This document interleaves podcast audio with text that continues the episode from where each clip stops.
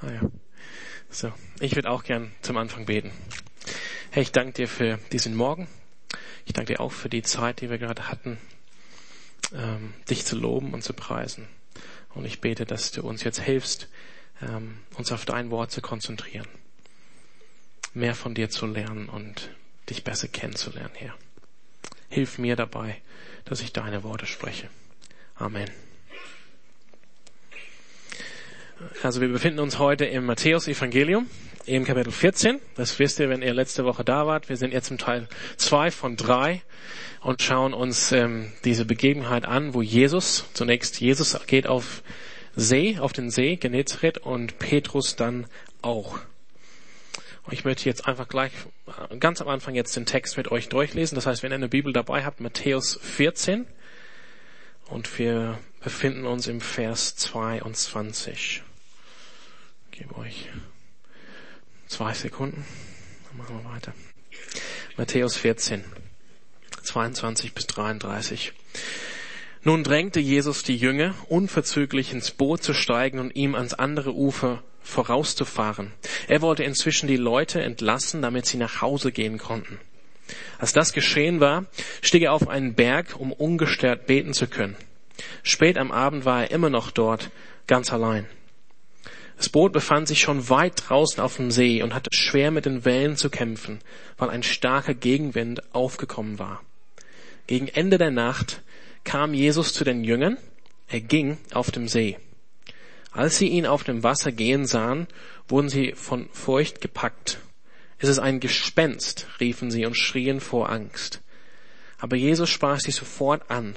Erschreckt nicht, rief er, ich bin's, ihr braucht euch nicht zu fürchten. Da sagte Petrus, Herr, wenn du es bist, dann befiehl mir, auf dem Wasser zu dir zu kommen. Komm, sagte Jesus. Petrus stieg aus dem Boot und ging auf dem Wasser auf Jesus zu. Doch als er merkte, wie heftig der Sturm war, fürchtete er sich. Er begann zu sinken. Herr, schrie er, rette mich. Sofort streckte Jesus seine Hand aus und hielt ihn fest. Du Kleingläubiger, sagte Jesus, warum hast du gezweifelt? Dann stiegen beide ins Boot und der Sturm legte sich. Und alle, die im Boot waren, warfen sich vor Jesus nieder und sagten, du bist wirklich Gottes Sohn. Amen. Ja, darauf will ich heute auf diese letzte Aussage vom Text, du bist wirklich Gottes Sohn, aber ganz am Anfang jetzt so ein ähm, Rückblick auf letzte Woche. Letzte Woche hat Falk die Fragen gestellt, wie ist es mit deinem Glauben? Wie ist es mit deinem Glauben? Ist dein Glauben grundlegend? Oder ist es ein Schönwetterexperiment? Ich weiß nicht, ob ihr euch erinnern könnt, da waren so Bilder äh, von einem Schönwetterexperiment in Kanada. Wenn ihr nicht dabei wart, dann könnt ihr das nachhören. Es steht auf unserer Webseite und dann werdet ihr auch den Kontext erklärt bekommen von Kanada. Aber die Frage gilt, wie ist es mit deinem Glauben? Ist dein Glaube grundlegend oder eher ein Schönwetterexperiment? Und die zweite Frage war, würde Jesus dich, uns, mich ins Gefahr oder ins Risiko bringen, wenn wir ihn nachfolgen? Und mit diesen Fragen im Kopf haben wir letzte Woche den Text gelesen. Und die Antwort lautete, ja, es bringt uns in Gefahr. Wir werden in Gefahr gebracht, wenn wir Jesus nachfolgen. Aber Jesus ist nicht lieblos oder fahrlässig, sein Ziel von Anfang an, und das haben wir gesehen, er war auf dem Berg und hat für seine Jünger gebetet. Sein Ziel von Anfang an war, dass seine Jünger durch den Sturm kommen. Das können wir auf uns übertragen. Sein Ziel bei uns von Anfang an ist, dass, obwohl wir in Gefahr kommen, obwohl wir ein Risiko eingehen, dass wir ankommen. Also ich ermutige euch, diese Predigt, den ersten Teil von letzter Woche nochmal anzuhören oder vielleicht zum ersten Mal anzuhören. Und ich möchte jetzt einfach ähm, heute Morgen weitergehen und einfach dran anknüpfen. Ich habe heute so einen äh, Namen ausgedacht für diese Botschaft oder diese Message, diese Lehre. Ähm, aufgrund, aufgrund dessen, hier ist der Name, das ist nicht so toll, das ist nicht so meine Gabe, so Namen zu finden, aber ich sag's mal so. Aufgrund dessen, wer Jesus Christus ist, können wir mit Petrus aus dem Boot steigen. Ich sag's nochmal. Aufgrund dessen oder weil Jesus ist, wer er ist, können wir mit Petrus aus dem Boot steigen. Letzte Woche haben wir aufgehört äh, mit dem Text, also einen Text zu lesen nach dem Vers 29, haben nicht erfahren, wie, das, wie die Geschichte ausgeht. Jetzt haben wir den ganzen Text miteinander gelesen. Und im Vers 33 lesen wir, was die Jünger, alle die im Boot waren, wenn Jesus und Petrus wieder ins Boot kommen, was sie sagen über Jesus. Sie sagen im Vers 33, er ist der Sohn Gottes. Du bist wirklich Gottes Sohn. Aber was bedeutet das? Was bedeutet das, dass Jesus Gottes Sohn ist? Ich glaube, wir sehen das eigentlich daran, was es wirklich bedeutet, anhand dessen, was die Jünger machen, was sie machen im Boot. Und was machen sie? Sie, sie werfen sich nieder. In manchen Übersetzungen wird hinzugefügt als Hilfe, um uns, dass wir, dass wir das verstehen können, anbetend. Sie werfen sich nieder vor Jesus anbetend und in diese Position der, der Anbetung sagen sie, bringen sie äh, dieses, dieses Statement raus, du bist wirklich oder wahrhaftig Gottes Sohn. Das heißt, sie erkennen in diesem Moment, nach diesem Begebenheit, nach dieser Begebenheit auf dem See von, mit Jesus und Petrus, sie erkennen, hier ist was ganz Besonderes. Was ganz Besonderes. Das ist überhaupt das erste Mal in den Evangelien, wo die Jünger eine solche Aussage machen an Jesus. Diese Aussage kennen wir von den bösen Geistern am anderen Ufer des Meeres. Ihr kennt vielleicht die Geschichte mit den Schweinen. Wenn nicht, ihr könnt es nachlesen. Da erkennen die bösen Geister, wer Jesus ist und sagen auch, er ist der Sohn Gottes. Aber das ist das erste Mal, wo die Jünger diesen Ausdruck über die Lippen bringen, das auch erkennen. Und das heißt für sie, dass sie sich niederwerfen vor Jesus und ihn anbeten. Sie erkennen, es gilt, Jesus anzubeten. Im Alten Testament lesen wir natürlich ähm, im Gesetz, im, im, den, bei den zehn Geboten, wir kennen alle die zehn Gebote, oder? Es heißt, du sollst keine anderen Götter vor mir haben. Das ist das Gebot von Gott an sein Volk Israel, übermittelt durch Mose, durch Mose, ein Prophet. Oder wir kennen das aus Deuteronomium, aus dem fünften Buch Mose. Höre, o Israel, der Herr, unser Gott, der Herr ist eine oder eins.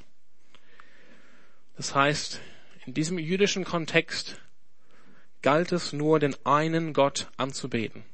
Man durfte keine anderen Götter anbeten, nichts anderes anbeten als Gott. Also indem die Jünger hier sich niederwerfen, das, das Wort, was in dem Urtext steht, ist das Wort, was verwendet wird für anbeten. Für anbeten. Erkennen Sie, hier Jesus ist gleich mit Gott. Jesus ist gleich wie Gott. Als Gottes Sohn ist er von dem gleichen Wesen, vom gleichen Zeug, um das mal profan auszudrücken. Wir kennen das auch aus der Schrift. Ähm, versuchen manchmal Menschen Engel anzubeten oder an den Menschen.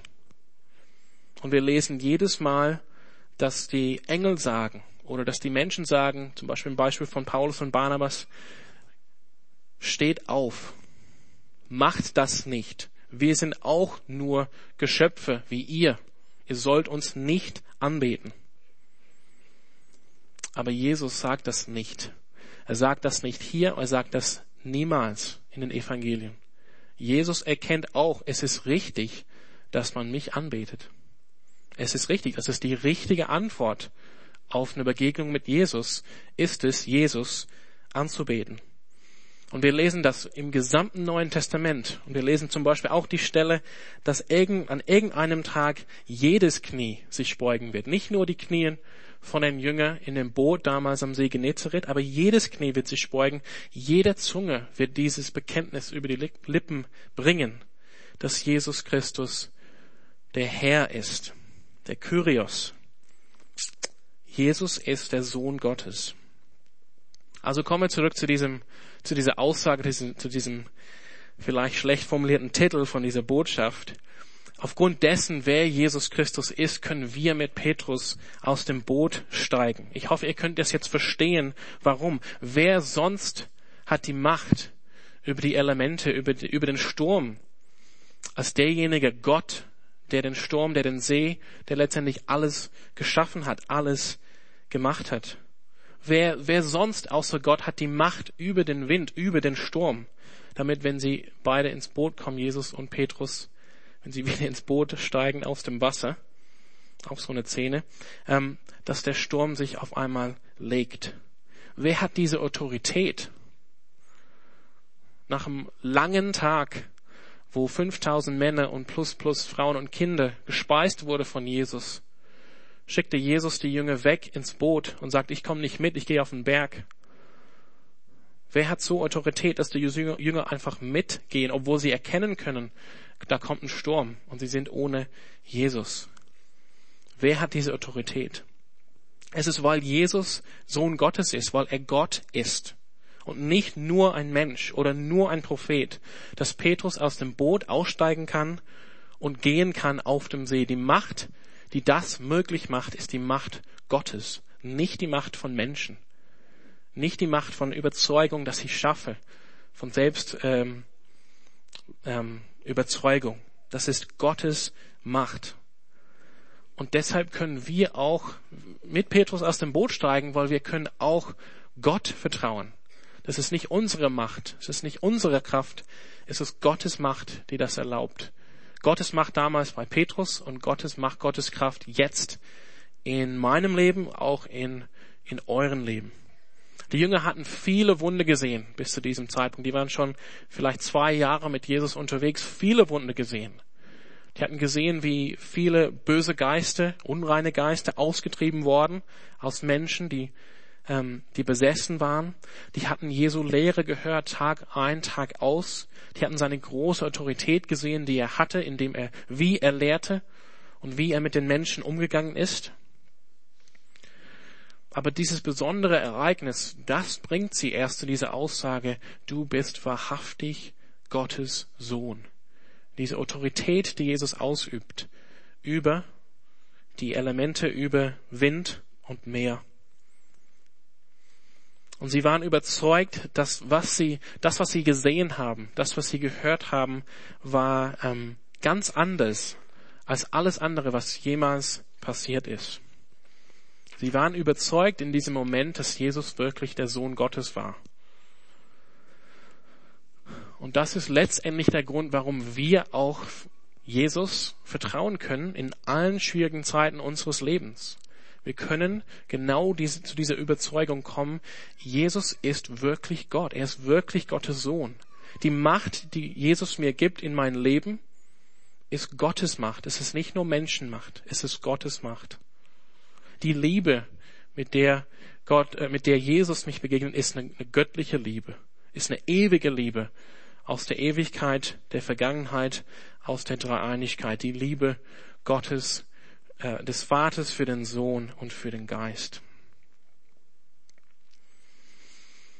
Und weil Jesus ist, wer er ist, nämlich der Sohn Gottes, ist er fähig und er will auch uns retten und Petrus retten.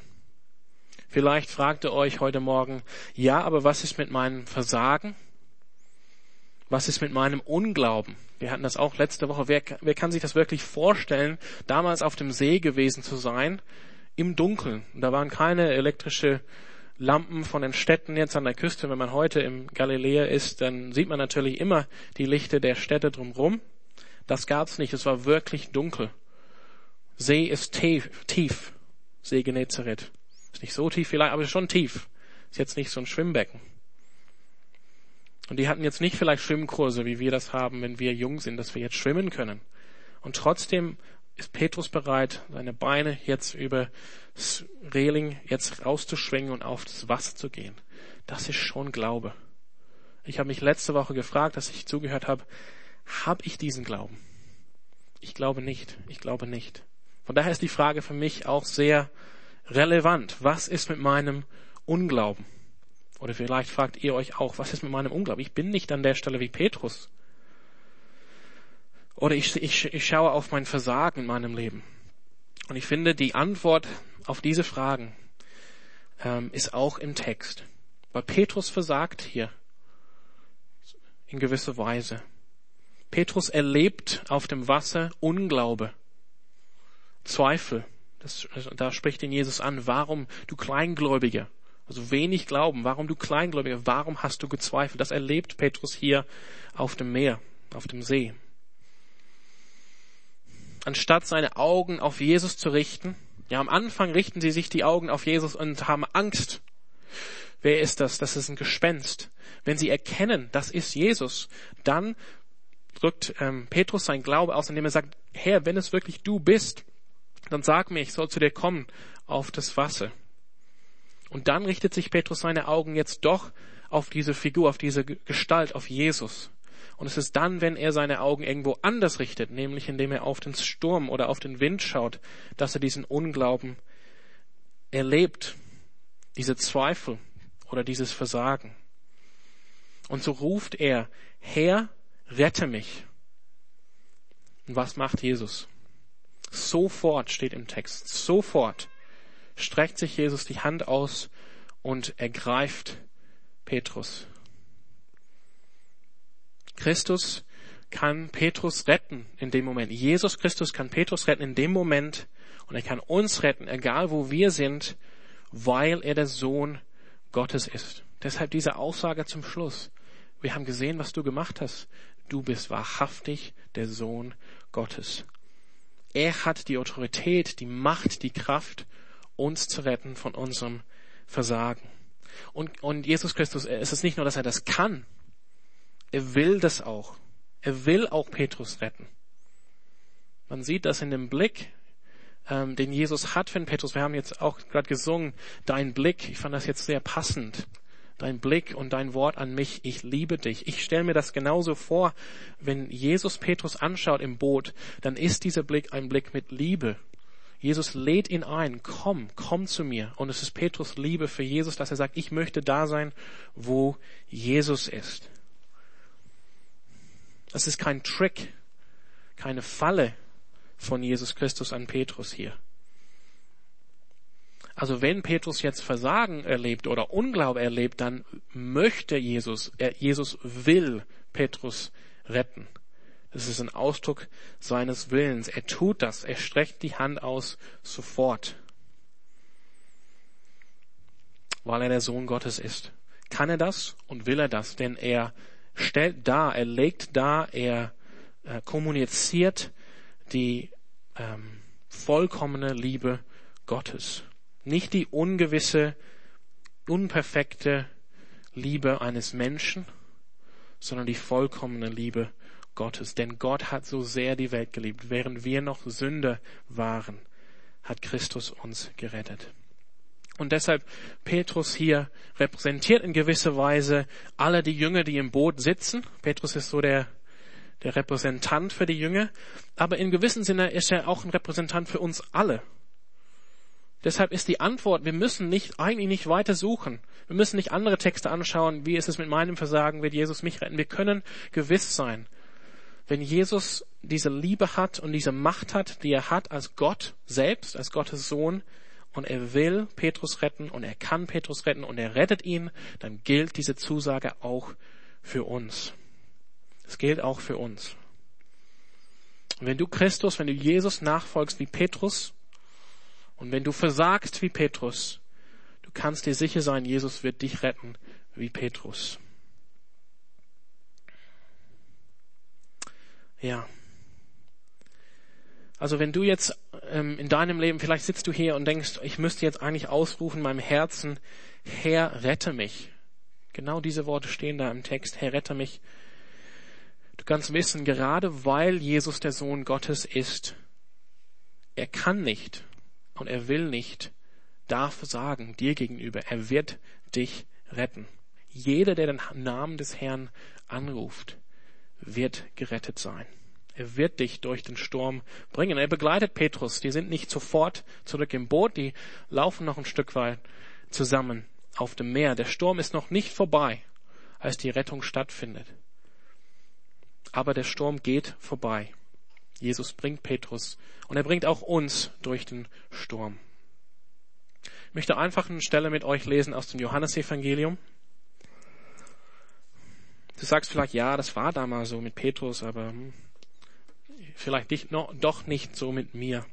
In Johannes 20 und Vers 31 lesen wir folgenden Vers, der Grund, warum Johannes sein Evangelium geschrieben hat. Johannes war im Boot an diesem Abend. Das muss man auch sagen. Er war dabei. Er schreibt hier, was hier berichtet ist in diesem Evangelium. Und vermutlich aus der Text ist es ähm, anzunehmen, dass was er hauptsächlich meint, sind die Zeichen und Wunder. Diese sind oder wurden aufgeschrieben, damit ihr glaubt, damit ihr glaubt, dass Jesus der Messias ist, der Sohn Gottes, und damit ihr durch den Glauben an ihn in seinem Namen Leben habt. Das ist natürlich zunächst übertragen auf Johannes Evangelium, aber in gewisser Weise gilt das für alle Evangelien. Diese Dinge sind aufgeschrieben, damit wir glauben können. Wir können vertrauen. Wir müssen vertrauen dem Zeugnis der Apostel. Deshalb sind diese Dinge von uns aufgeschrieben. Wir können da sicher sein. Später im, im, im Kapitel 21 fügt er hinzu, ähm, er, er spricht von sich selbst, der Johannes, er hat diese Dinge niedergeschrieben und wir wissen, dass sein Bericht wahr ist. Oder wir erinnern an Jesu Worte an Timotheus. Jetzt, wo du mich gesehen hast, glaubst du. Ja. Aber gesegnet zu nennen sind die, die nicht sehen und trotzdem glauben. Und das sind wir. Wir haben dieses Zeugnis. Und das Zeugnis ist uns angeboten von den Aposteln zu sagen, das haben wir erlebt. Wir haben dieses Bekenntnis gebracht, Jesus Christus ist der Sohn Gottes und wir schreiben das auf, damit ihr das auch glaubt. Denn das, was für uns gilt, gilt auch für euch. Also Falk hat letzte Woche die Frage gestellt, wie ist es mit deinem Glauben? Ist dein Glaube grundlegend? Wir sagen, dass wir glauben, aber wie sieht's aus in unserem Leben? Glaubst du wirklich, dass Jesus Christus der Sohn Gottes ist. Glaubst du das wirklich? Wir bräuchten eigentlich so zehn Minuten, wirklich drüber nachzudenken, was das wirklich heißt. Aber diese zehn Minuten haben wir leider nicht. Aber ich, ich möchte einfach nochmal diese Frage stellen. Glaubst du wirklich, wie die Jünger, dass Jesus Christus Gottes Sohn ist? Ist die Antwort auf Jesus Christus in deinem Leben, auf deine Art und Weise, wir sind nicht alle gleich. Aber letztendlich ist die Antwort auf Jesus Christus in deinem Leben, dass du ihn anbetest. Als Sohn Gottes und dass du ihm vertraust, ob du im Boot sitzt, ob du auf dem Wasser gehst, ob du bereits bist, bereits ähm, bist zu sinken und du rufst, Herr, rette mich. Und wirklich zu glauben, jetzt im biblischen Sinne, ist nicht mir, nicht nur ähm, zuzustimmen, irgendwelche Inhalte, ja, das stimmt. Eins und eins ist gleich zwei, das stimmt. Es ist viel mehr, es ist letztendlich zu vertrauen. Glaube beinhaltet Vertrauen. Und um jemand wirklich zu vertrauen, musst du diesen, diesen jemand kennen. Und du musst Zeit mit dieser Person verbringen. Täglich Zeit zu verbringen mit Jesus hat dazu geführt, dass die Jünger ihm vertraut haben und letztendlich haben sie daraus ähm, erkannt er ist wirklich der Sohn Gottes. Und deshalb meine Ermutigung an euch, prüft, ja, ähm, stellt euch diese Frage. Glaube ich wirklich, dass Jesus der Sohn Gottes ist? Und wenn ja oder wenn nein, dann meine Ermutigung an euch ist, ähm, sei nah bei Jesus Christus. Verbringe Zeit jeden Tag mit Jesus. Und dazu braucht ihr das Zeugnis der Apostel, ihr braucht die Schrift, aber ihr braucht auch das Gebet eure Herzen vor Gott zu öffnen. Ihr braucht auch die christliche Gemeinschaft, mit Leuten zu reden, die mit Jesus unterwegs sind.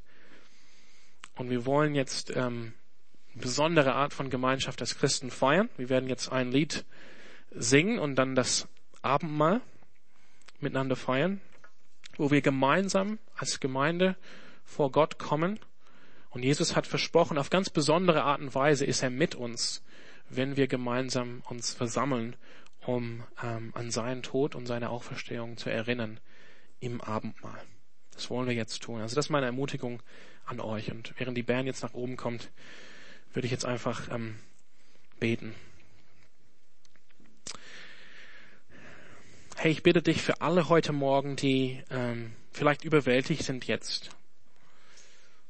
überwältigt von, von der Geschichte, von, von dem Beispiel von Petrus, von seinem Glauben oder vielleicht überwältigt sind von den Umständen in ihrem eigenen Leben, dass sie denken, sie schaffen das nicht, sie sinken, sie gehen unten. Nach, ähm, ich bitte da um deine Erinnerung durch deinen Heiligen Geist heute Morgen hier, dass der Grund, warum Petrus letztendlich aus dem Boot steigen konnte, der Grund, warum er gerettet wurde vor dem Sinken, ist, weil du, Jesus Christus, weil du Sohn Gottes bist. Du als Gott hast die Macht und die Kraft und den Willen und die Liebe für uns. Nicht nur für uns, sondern auch damals für deine Jünger, die zu retten und aber auch uns zu retten. Und du, ähm, du lädst uns ein, ähm, zu dir zu kommen. Und so bete ich auch, dass, dass dieses Zeugnis wahr wird für uns in unseren Herzen heute Morgen. Amen.